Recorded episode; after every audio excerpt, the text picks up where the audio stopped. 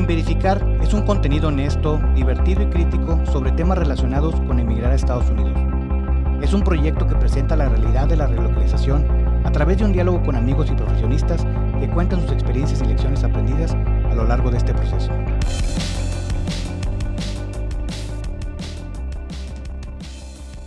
Sin Verificar, capítulo número 5, vamos a hablar de las mudanzas. Esta ocasión tengo de invitado a un amigo eh, que tengo tiempo conociéndolo. Su nombre es Manuel Gutiérrez. Manuel, ¿cómo estás? Muy bien, gracias Robert. ¿Cómo, cómo te sientes? Bien, bien, bien, muy contento por la invitación a tu podcast. Eh, primero que nada, gracias. Eh, y otra, felicidades por el proyecto del podcast. Me lo habías platicado hace mucho y siempre me acuerdo y te decía, ya lo vas a sacar, ya lo vas a sacar. Y qué bueno que ya lo concretaste. Sí, gracias por, por venir a, a, descobijar, a, a, descubrirme que tenía mucho tiempo procrastinando. Nunca sé decir esa palabra, pero sí, ya, ya teníamos tiempo y, y eres una de las personas que, que, continuamente mencionaba para cuándo, para cuándo. Sí. Pero bueno, ya estamos en el capítulo 5. Ya, ya hicimos algo. O sea, ya cuando haces algo cinco veces, ya significa algo. Ah, bueno. Este, sobre todo si, si eres un gato y ya te moriste cinco veces, ya, ya tiene un significado diferente. En esta ocasión, Manuel, te invité para platicar de las mudanzas. Okay. Entonces, de las preguntas que siempre hacemos, ¿de dónde eres?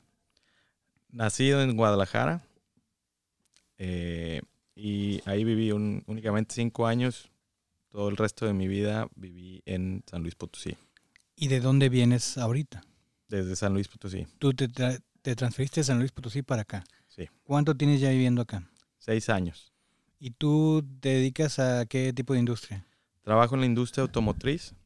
Ok. Eh, y me tocó, para empezar, bueno, me siento muy afortunado, pues, porque son de esos casos donde uno empieza desde practicante y llegas hasta gerencia.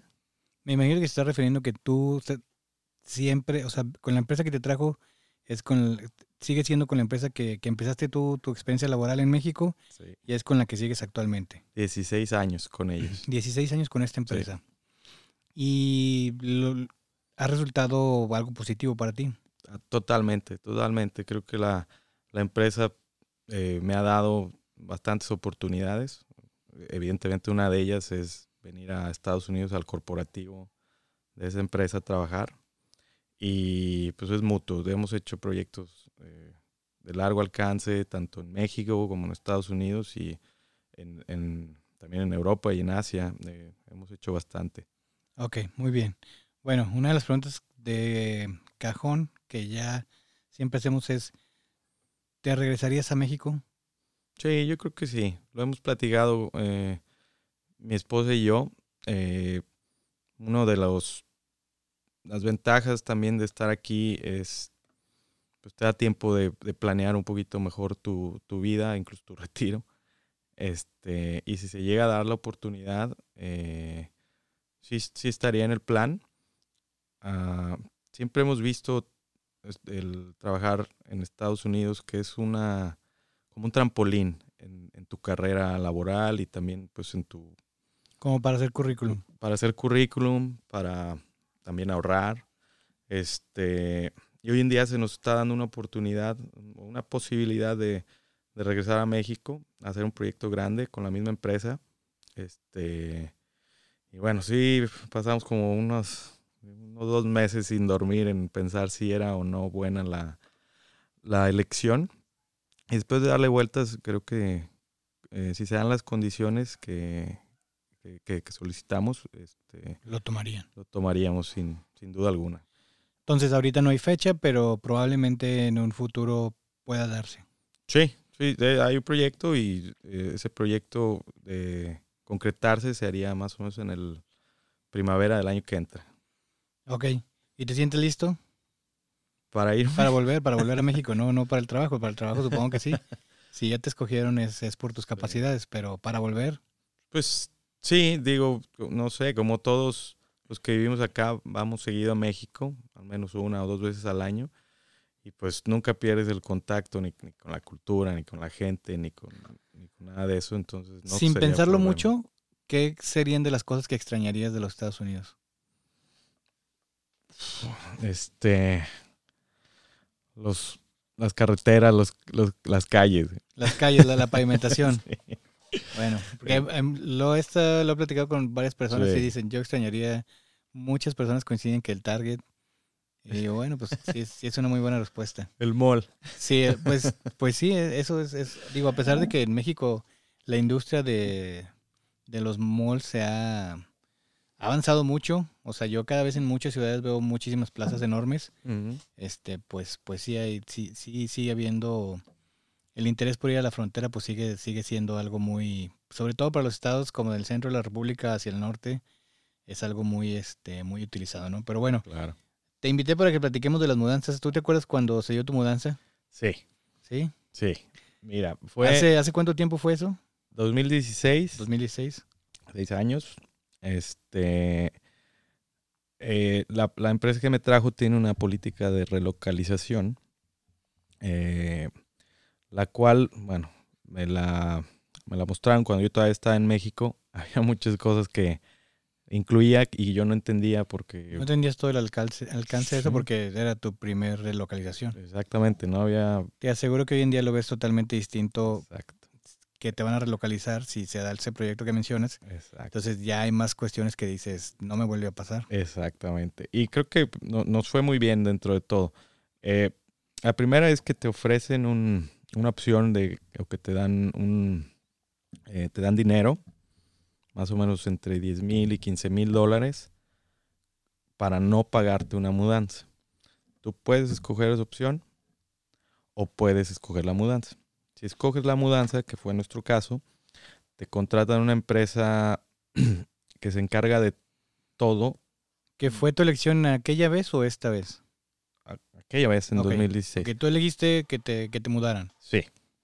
Que me mudaran y la empresa eh, a la que se contrata no nada más es la, la que va y carga las cosas y te las trae. Ellos se encargan también de asesorarte eh, para que hagas la mejor este, elección.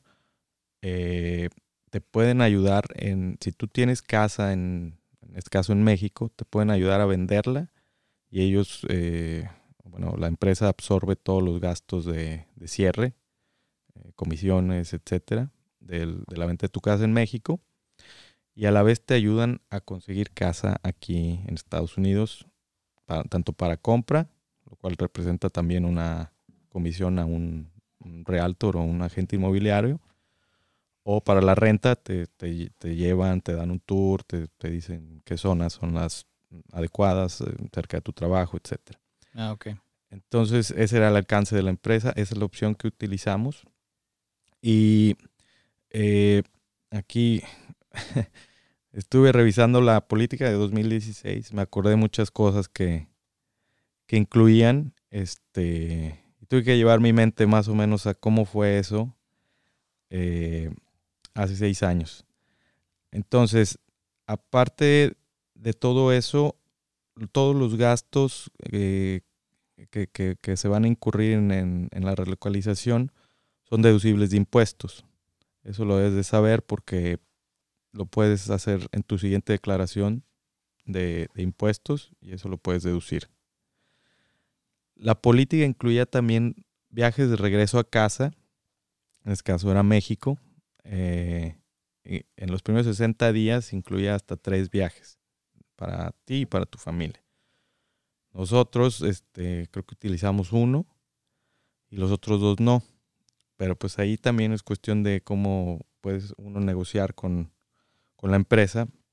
Me acuerdo que venía Navidad y les dije, oye, ya pasaron los 60 días y de los tres nada más usé uno y viene Navidad, ¿cómo ves? ¿Me da chance? Sí, claro que sí. Y el tercero lo quemé hasta la siguiente Navidad. O sea, me aventé. Ah, ok. No, o sea, no, no te pusieron una restricción de, de tiempo. Pues no, pero pues uno lo, lo puede negociar así, ¿no? Ok. Bueno, nos vamos a entrar un poquito más. Este, ¿Ya est- estás listo para, para que empecemos a platicar esto? Claro. Ok, bueno, vamos a darle. Ok, entonces como te iba explicando, este, el proceso de mudanza, pues la mudanza como definición es una relocalización, ¿no? Vives en una ciudad, vas a otra, en este caso, pues incluye este, cambiarte la residencia de, de un país a otro. Entonces, para esto lo que se recomienda, como tú lo mencionabas, es escoger una empresa que se encargue de, de hacerte, pues, no solamente el empaque, sino que se encarguen de cuidar tus cosas, de hacer los trámites aduanales para que el- tus muebles lleguen este, a, su, a su destino sanos y salvos, ¿no?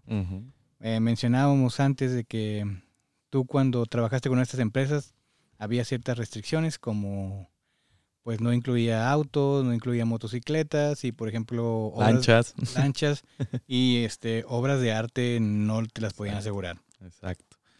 Porque todos estos embarques de mudanza pues incluyen un, un seguro, ¿no? Porque si algo les pasa a tus muebles, las empresas se hacen cargo de, de reponerte, me imagino que de pagarte una cantidad por la que está asegurada eso, que, que con todo ese dinero nunca te vas a volver a comprar todas las cosas que te dañan en esa ocasión, pero bueno, Sí. eso, eso es, al- es un requerimiento, Joyería también, ¿eh? ¿sí? Eh, sí, eso eh, no lo puedes declarar así. Yo no he tenido la experiencia, pero entiendo que es este muy impresionante cuando llegan a tu casa y empiezan a super envolver todo. Sí. Esa parte le tocó a mi esposa, Tú no, tú no estabas ahí presente. porque yo estaba, yo estaba acá, de hecho. Eh, ella se lo aventó. Lo que sí, evidentemente estuvimos en contacto por teléfono y videollamada y eso. Lo que sí es, tú no haces nada, ellos te llegan y ellos lo empacan. Eh, a cada caja, evidentemente la identifican y me llamó la atención que le ponían la foto del que lo cargó con el nombre. Como por si había un reclamo, ya sabían a quién, quién A había quién cargado esa caja. Sí. Ah, Este, porque obviamente cuando llegan las cajas aquí, todas traían la foto de la persona que lo había cargado. Ah, la otra, pues cosas como, no sé, una tele que tenemos grande, pues tuvieron que este, comprar como unas maderas para empacarla y que no le pasara nada. Como hacerle una caja y las esquinas reforzadas de madera. Exacto, porque la caja original ya la habíamos tirado, no sé, meses, años atrás. Ok, bueno, una mudanza internacional puede darse por vía terrestre, por vía marítima o por Sí. vía aérea. La diferencia es que, pues, hay veces que la terrestre no es posible, por si te vas a mudar a Europa, pues no, no se puede. Este, la marítima es algo común que se utiliza mucho y pues la aérea es un proceso más express, ¿no? Casi siempre te van a cobrar por contenedor o por peso, lo que dé más, pero por lo regular las empresas se encargan de pagarte un contenedor. Sí, Y ahí lo que, lo que tú puedas meter, pues, pues ya sea así. Existen problemas porque por lo regular la mudanza tú la, la haces, por ejemplo, en este caso en México, y cuando llegas a Estados Unidos, pues no siempre tienes ya la casa lista, la que vas a entrar. exacto. Entonces ellos también se encargan de almacenártelo por algún tiempo determinado hasta que tú les indiques la fecha donde ya tienes casa y ya te pueden ir a dejar los, los muebles. Sí, pero te daban nada más 60 días.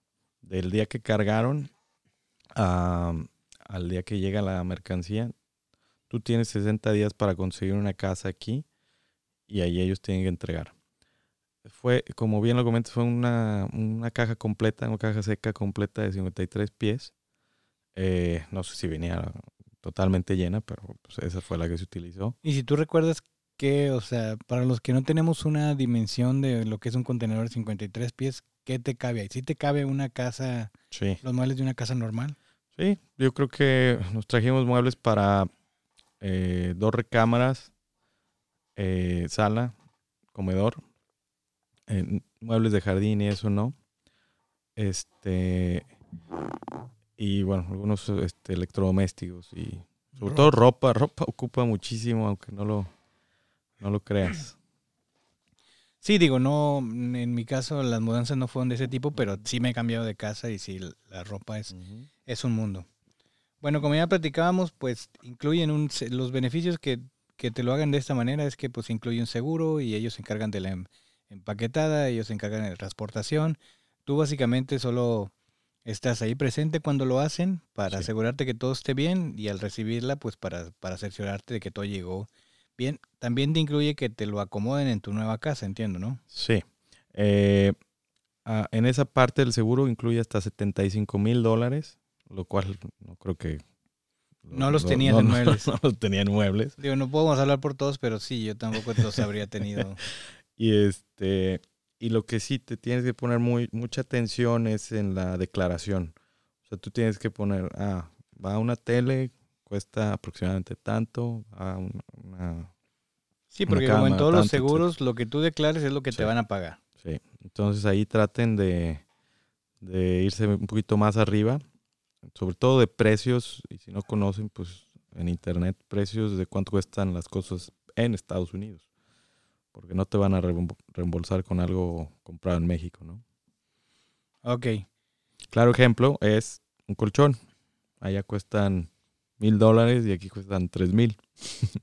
sí, bueno, en México también los colchones son caros. Lo que pasa es que alguna vez platicando con una persona que vendía colchones dice, no tenemos la cultura de gastar en eso, porque tú nada más piensas que un colchón es donde pasas la tercera parte de tu vida. Sí pero la gente no quiere invertir en un colchón porque hay colchones en México que cuestan 60 mil pesos, pero difícilmente encuentras a alguien que los quiera gastar. Sí. O sea, aquí venimos y nos asustamos, pero también allá existen, simplemente que el mercado no es tan concurrente en eso. Sí. Pero sí, o sea, comprar un colchón es la locura, aunque ahora existen estos colchones que te venden en tiendas departamentales como Costco o Sam's que te vale 500, 700 dólares y viene tu colchón en una caja. Ah, que se van... Y se inflan. Y, son, una maravilla, ¿eh? O sea, es una tecnología nueva que ya no incluye este resortes o, estructura de madera. Y es una maravilla, o sea, en mi casa tenemos uno y, es el mejor colchón que hay en la casa. Muy bien. Y si tú te lo pones a ver desde una perspectiva de comprador y de cómo se eficienta el transporte y, y el simplemente que tú lo vayas y lo compras a la tienda y te lo puedes traer a tu casa porque cabe en tu carro, es, este, es una revolución en ese tipo de mercados. Sí, el empaque. Sí, em, o sea, es, que es, que es una cuestión de locos. O sea, yo, por ejemplo, me imagino, compras un colchón, es, es, es un rollo la logística de traerlo a tu casa. Sí. O sea, y luego subirlo. Su, no, súbelo y que no se te huele y amárralo y todo esto. O sea, no todo el mundo tiene con una, el, o sea, una camioneta en la mano o alguien que tenga una camioneta digo, hoy en mi vida hay muchas gentes que tienen camionetas, pero hace siete años no conocía tantas personas que tuvieran camioneta. O sea, ah, me acuerdo de haber comprado un amigo un refri y fuimos al Home Depot a rentar una camioneta para poder llevar el refri.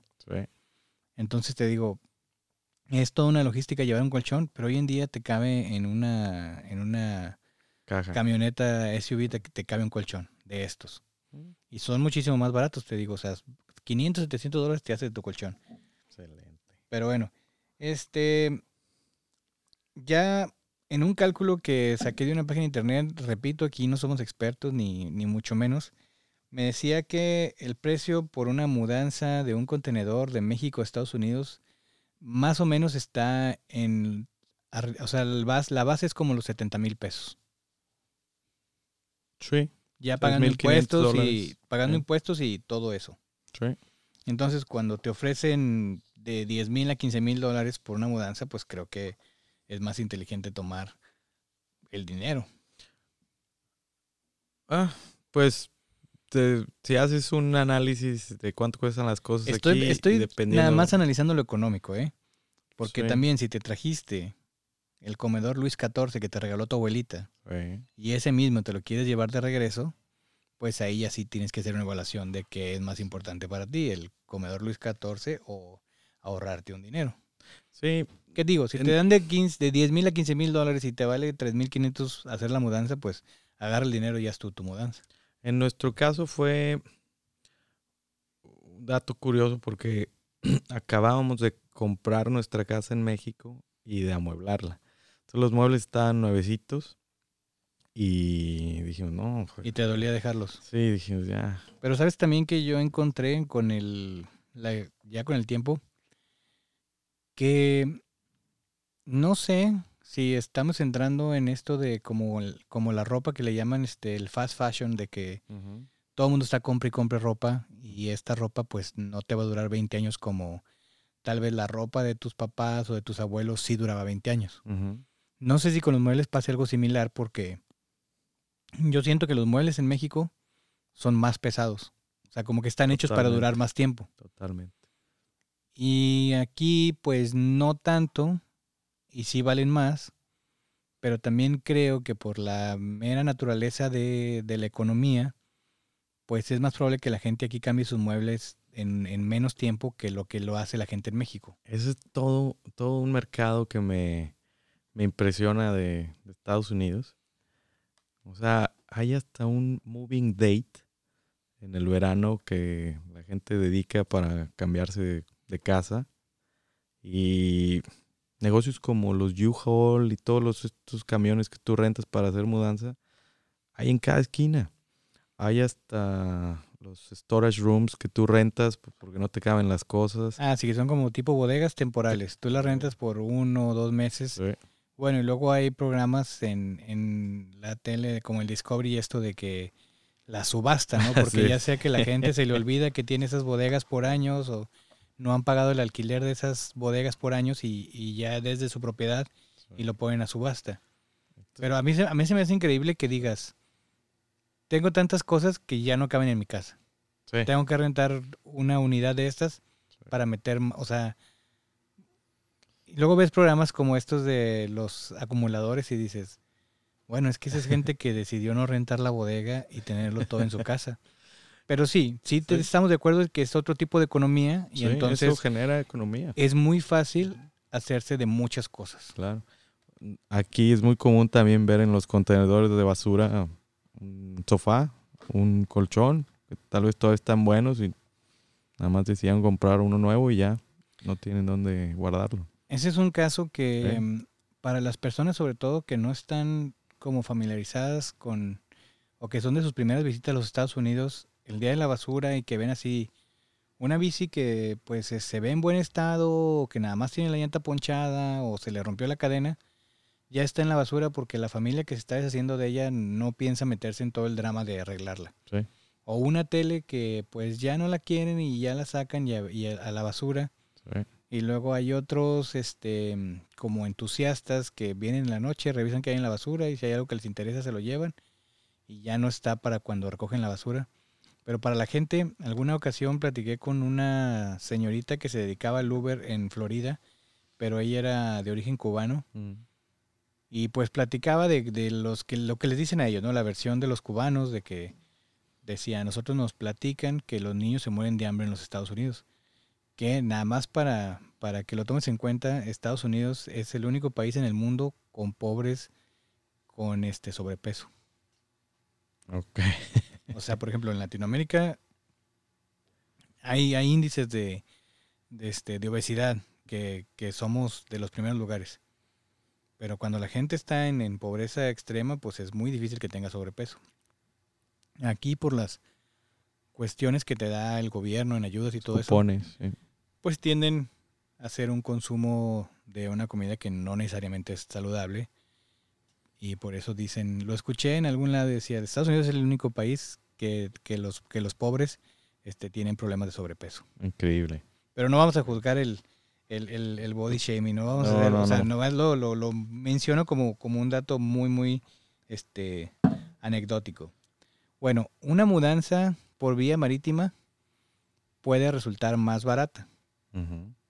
Ahí en esa página mencionaba que por un contenedor, y dependiendo de la distancia, pero la base eran como 40 mil este, pesos mexicanos. Sí, pero sin entrar en mucho detalle, los precios de transporte marítimo han cambiado en los últimos 18 meses. Sí, es algo que estamos Al experimentando triple, yo al creo. triple. Constantemente en el trabajo te enfrentas a, a esto de, este, te solicitaron que aumentes el precio de este proveedor porque el transporte, Transporte. la gasolina, la crisis con los rusos y los ucranianos mm, ha afectado mucho el, el mercado de los, de los combustibles. Sí. Entonces, sí, sí entiendo que esos precios pues tal vez no sean, si van y, y les cotizan el triple o el cuádruple, no van, no nos manden un mensaje a la página de Instagram, que por cierto pueden ahí agregarnos a Sin Verificar Podcast. No vayan a mandar un mensaje de que, oye, me lo están cotizando más caro porque no, no somos una empresa que está cotizando estos, estas mudanzas, ¿no? Pero Y para una vía aérea, sí es para como una cuestión este, que lo ocupen más rápido, ¿no? Claro, claro. Es más caro y, y, y bueno, Incluye más la, delicado. La, la- la distancia, ¿verdad? También, si es, Ujú. dependiendo de dónde sea el vuelo, pero, pero sí se me hace complicado evaluar una mudanza por, por vía aérea. Sí, de hecho yo tengo una, te traje mi robe una lista de top 10 de cosas que no te debes de traer en tu mudanza. Y hay un- una parte que incluye algo de no te lo traigas vía aérea. A ver. Y bueno, cosas, top 10 de cosas que no se debe traer. Ropa de frío comprada en México. Ok, sí, porque es una, son fríos distintos, ¿no? No te va a servir. Yo llegué aquí con mis chamarritas de Zara, de, de allá de Liverpool, y me moría de frío aquí. Tuve que ir al mall a comprar una buena chamarra porque el frío aquí está, está fuerte. Bueno, y que luego también platicas con los las de aquí de las tiendas, por ejemplo, una marca como North Face o Columbia. Y luego algo que me pasaba mucho al principio que yo llegaba y decía, bueno, ¿para cuántos grados es esta chamarra? Ajá. Y luego me dicen, pues no sé, porque también depende de lo que tú traigas abajo, ¿verdad? Si traes una playera de manga corta, pues te va a dar mucho frío en los brazos. Pero yo decía, no, pero dígame, señorita, pues ¿cuántos grados me garantizan? No, pues no, no te puedo garantizar los grados, depende mucho de, de lo que tú traigas debajo de la chamarra, o sea, la chamarra te va a servir, pero no es lo único que, que debes de tomar en cuenta.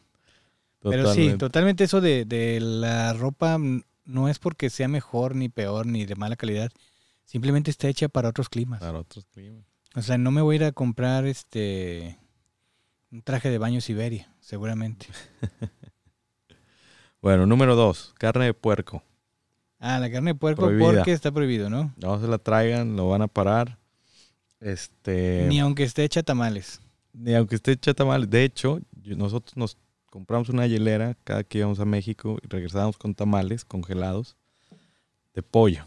De pollo. Y muchas veces nos pararon los, los del CBP, del, del aeropuerto, y nos decían, ¿cómo? ¿Existen tamales que no son de puerco? Y yo, sí, hay de rajas, de pollo. Y bueno, la libramos. Hay, una- Entonces, hay un establecimiento en la Ciudad de México que tiene una variedad de más de 100 tipos de tamales. Y su más popular es el tamal de gansito. es un tamal dulce que lo muerdes y adentro trae los ingredientes de un gansito. no, no, no. No te estoy bromeando, es, es en serio. Habrá que probarla. Plantas. No se traiga plantas, se le van a maltratar. En sí, cualquier este, cuestión de, de comida o de mm, plantas, semillas. Semillas era la siguiente. Ah, perdón. Bueno, pero sí, todo ese tipo de cuestiones. Yo no sé si tú has visto alguna vez el programa este de Alerta Aeropuerto. Sí.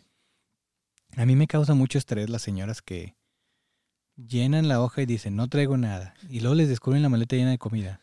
Ah, es que esto ya está cocido. Sí, señora, pero es comida. Sí. Pero no pensé que tuviera que declararlo. Señora, trae dos maletas llenas de comida. Ah, pero yo no sabía. Por eso, pero me desespera mucho porque siempre juegan con este esta idea de yo no sabía, yo no sabía. Sí. Y dices, pues sigue estando mal. O sea, el que, el que no conozca la ley no te exime de ella. Sí.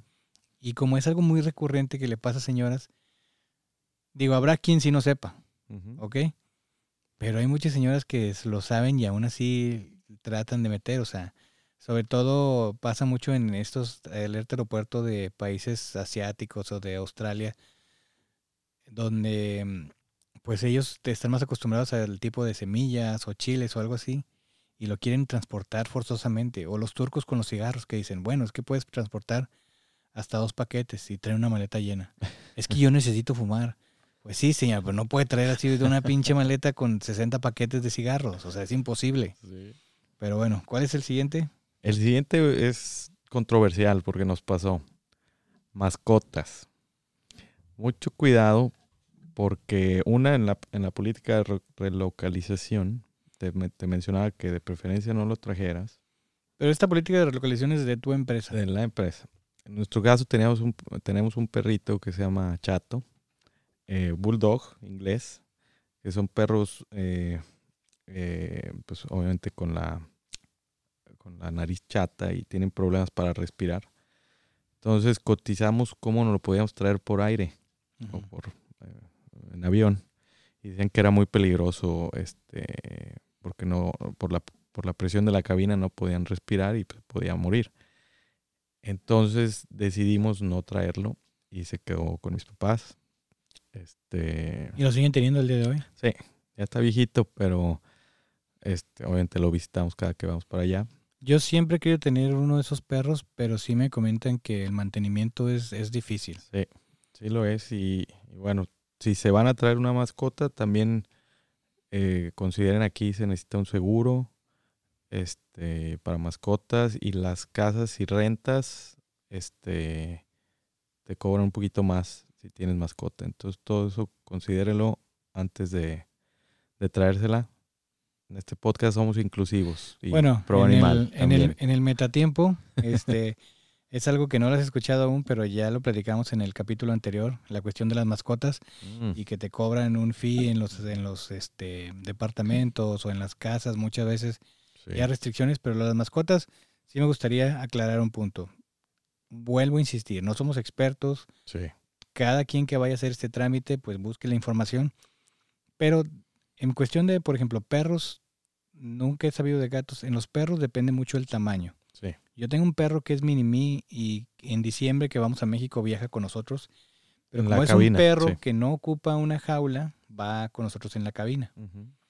Ahora, cuando transportas un perro que no puede ir en cabina, si hay una diferencia entre, creo que más de 20 grados este, Celsius entre el lugar en el que sales y el lugar al que vas, ya no te permiten llevar la mascota, porque, como dices tú, en el espacio en el que ellos van, no este, tienen las mejores condiciones para una pues, pues, para un animal o para una persona. Hay riesgo. Entonces, no, no, es tan, no es tan fácil. Sí. No estamos diciendo que abandonen a las mascotas, No, no, no. porque sí conozco varias personas que se las han traído. Conozco, al menos ahorita que me viene a la mente, dos parejas que se trajeron cada una dos perros. Pero sí conozco el caso de un cuate que ellos venían en un vuelo y iban a llegar aquí a la ciudad de Detroit a las 7 de la noche. Y por algo les cancelan el vuelo a ellos y les dicen, no, puede, no van a salir eso, va a salir mañana a las 8 de la mañana y llega a las 10. Y ellos preguntan, bueno, ¿y qué pasa con nuestros perros? Ah, no, sus perros ya están en Detroit. Mm, Entonces había que, no me acuerdo si en ese tiempo pidieron que alguien fuera al aeropuerto o ellos decidieron manejar y llegar por los perros, pero por alguna razón de cómo se manejan los vuelos, los perros ya estaban aquí en las jaulas y estaban esperando que alguien los recogiera. Entonces sí, la cuestión de las mascotas, pues nada más informarse, ver el sí. tipo de mascota que tú tienes. No puedes traer ningún tipo de animal exótico. Ahora que es muy común Exacto. escuchar que la gente tiene cachorros, este, tigres. No, pues no es algo que no se van a poder traer. Pero en cuestión de perros, yo me imagino que gatos debe ser algo similar, pero desconozco ahí porque nunca he sabido de alguien que se haya traído un gato. Porque pues todos sabemos que es mejor mascota tener un perro. Pero bueno, La siguiente es asadores de carbón. Ya ven que nos gusta mucho en México la carnita asada y la el tipo de asador que usamos allá es ¿qué de dices? carbón. Oye, fue un pedo porque como el mío era de ladrillo y era muy bueno y lo despegué, pero aquí lo traigo.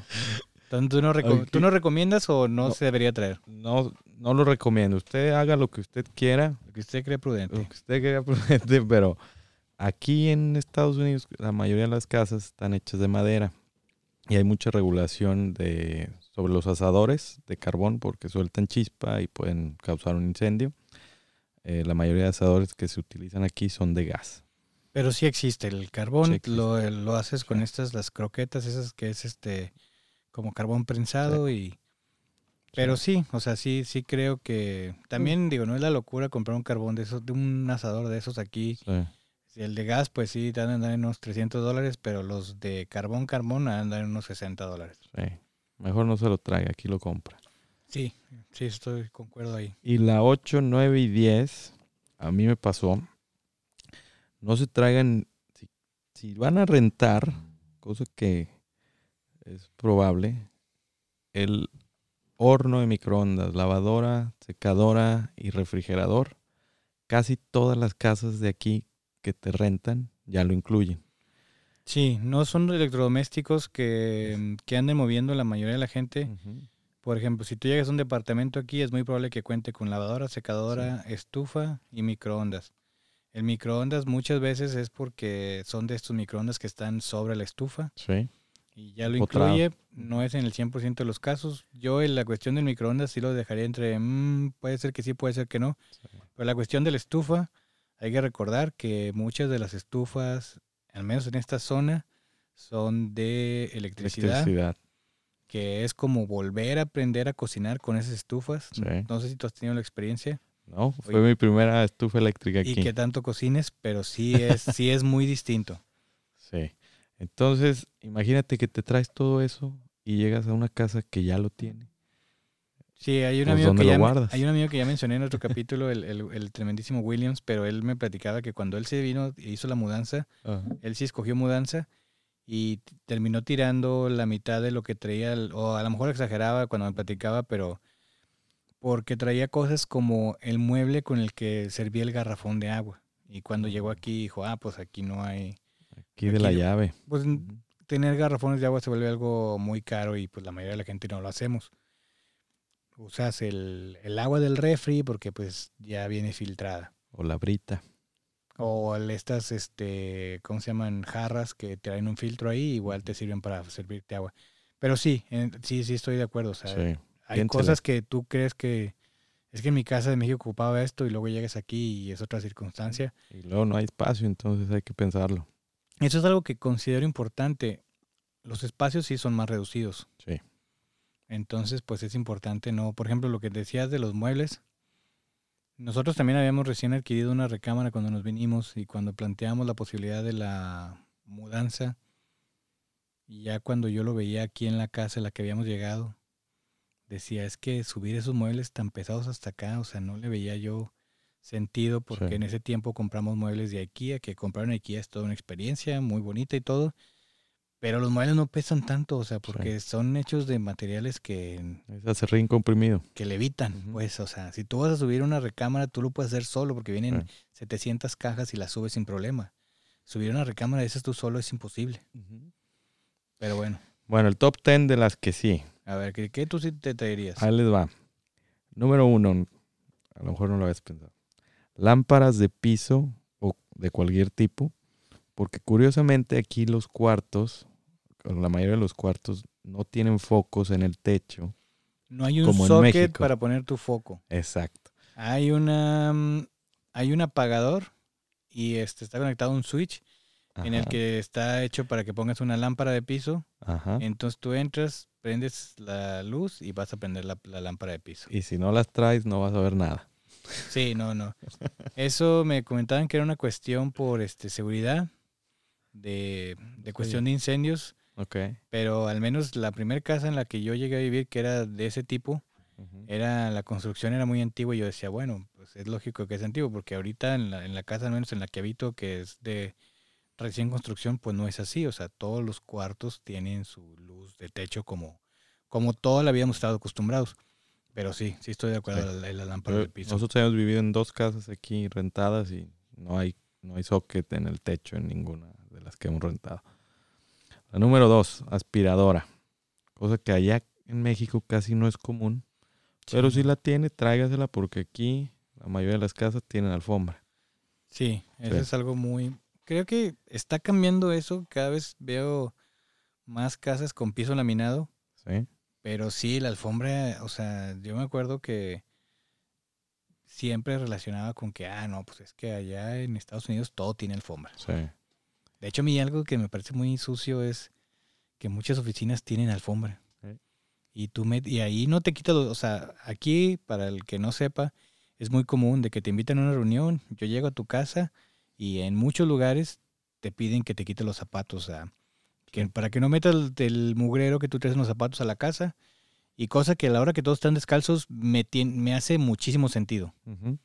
Dicen que es algo muy que el estilo japonés. Y, pero a mí, o sea, a mí, cuando todos andan descalzos, me parece una maravilla. Pero cada vez se están utilizando, se están estilizando los pisos laminados.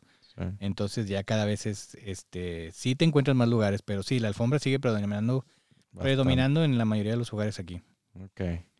La siguiente para traerte, colchón, ya lo mencionamos. Porque el colchón Casi es un caro. podcast completo de colchones y su tecnología nueva. Se venden, ah, no se compran. colchones. La cuatro es tortilleros. Aquí no va a encontrar tortilleros. Tráigase un tortillero, esos que venden allá afuera de la comercial mexicana. Pero es que yo no sufro por eso, Manuel. Ya venden tortillas muy buenas aquí.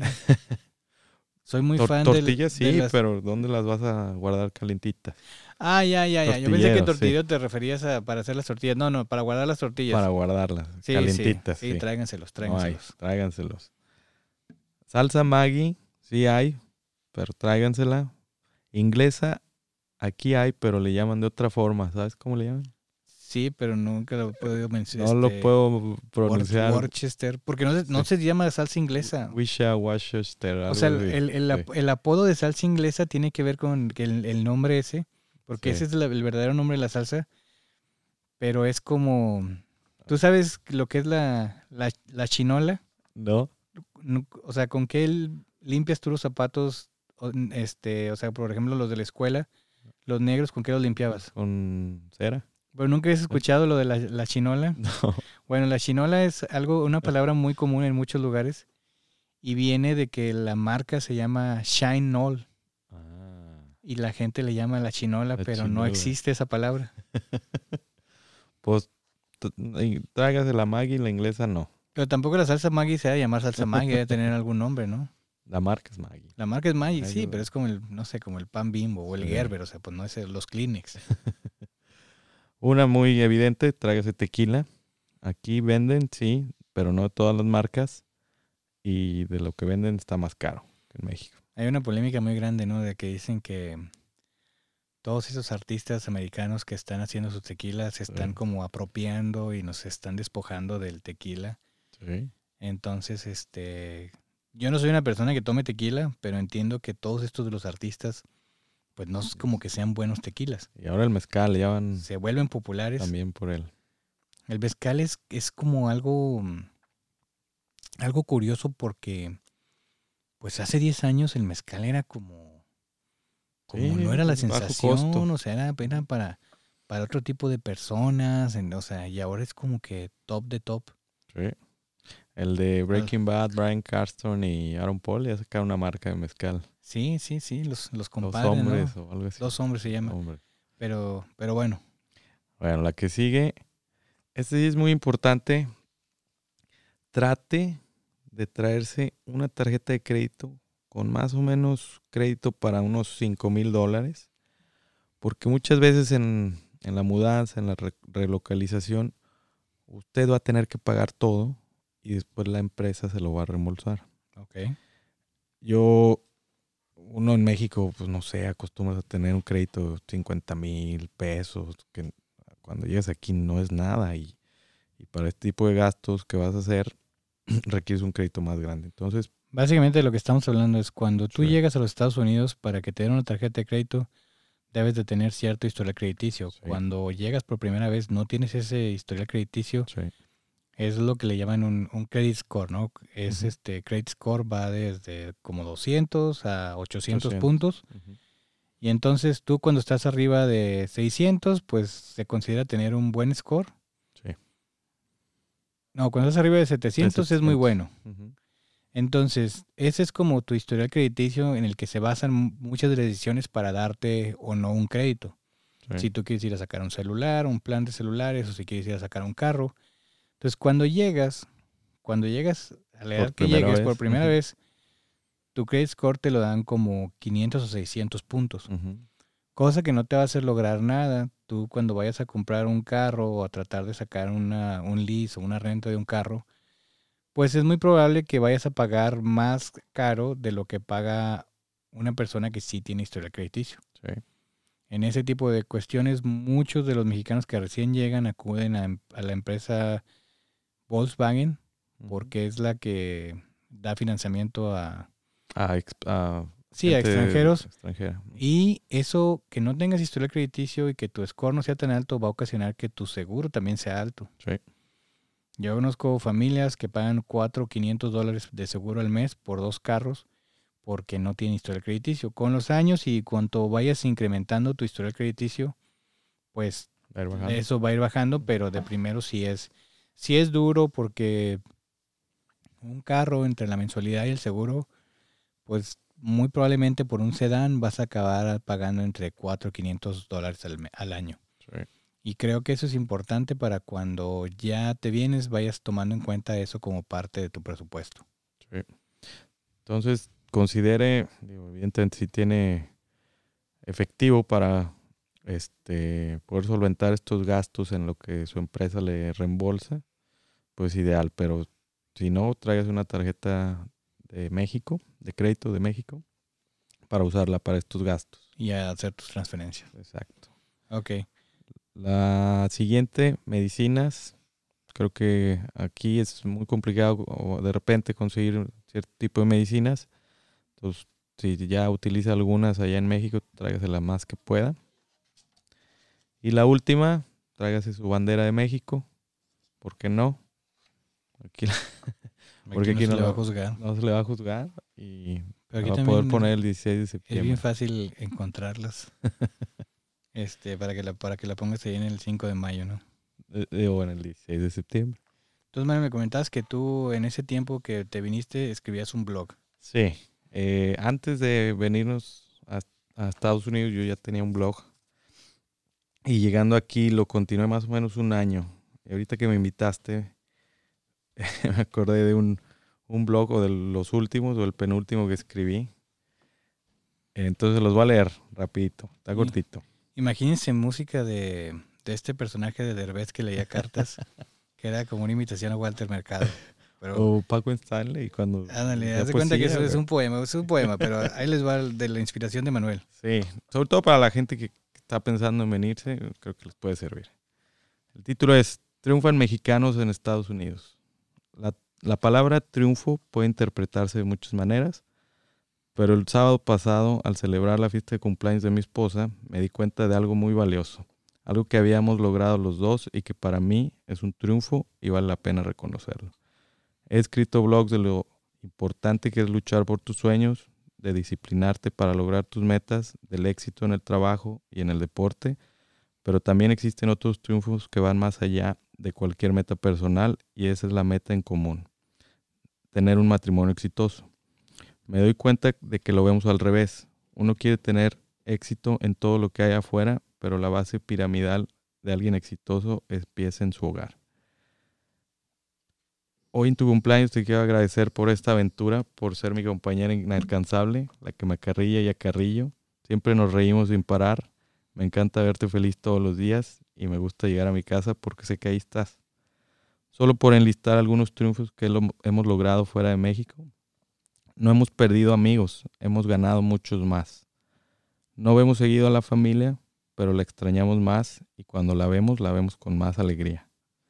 No dejamos nuestros trabajos, ampliamos nuestros currículums.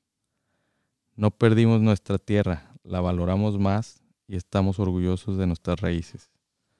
Nos venimos a un lugar más frío, pero tenemos las cuatro estaciones del año. Extrañamos la comida de casa, pero nos cuidamos más. Nos venimos a una casa más chica, pero la hicimos un cálido hogar. En realidad no importa si estás o no en otro país, en un, desierto o en una isla, siempre y cuando estés con tu pareja, vas a triunfar.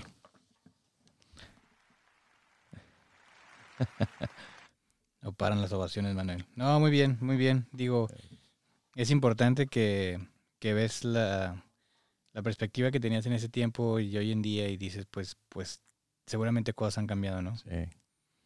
No, pues muchas gracias, Robert, por invitarme. Espero que les haya gustado, servido de algo. Como dices, no somos expertos, pero Sí, no, sí, es, es una referencia y si alguien está en el medio del proceso, pues consulte y, y- y vea qué le puede servir de lo que le decimos, ¿no?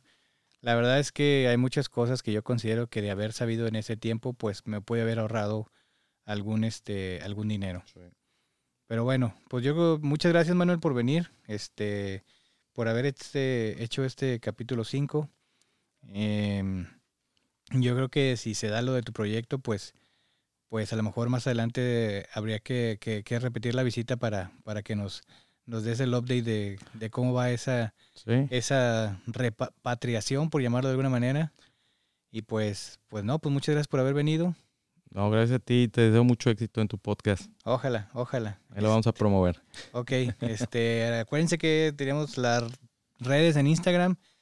Síganos, mándenos mensajes, propónganos si hay alguien que dice, oye, yo quiero platicar de esto y me gustaría, lo podemos platicar. Ahorita ya tenemos ahí un par de, de personas agendadas y, y pues esperamos llegar hasta el capítulo 10. Este es el 5 y pues sería todo por esta semana. Muchas gracias a todos, esperamos que lo sigan escuchando